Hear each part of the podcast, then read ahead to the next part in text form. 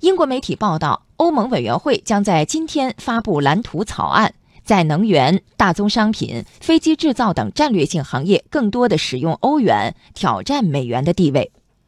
目前，超过百分之八十的欧盟能源进口以美元计价，用美元支付。欧盟呼吁施加更多政治压力，使能源合约用欧元结算。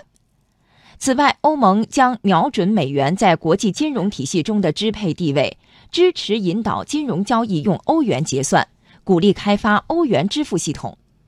欧盟还计划推动建立流动性池，容纳以欧元结算的证券。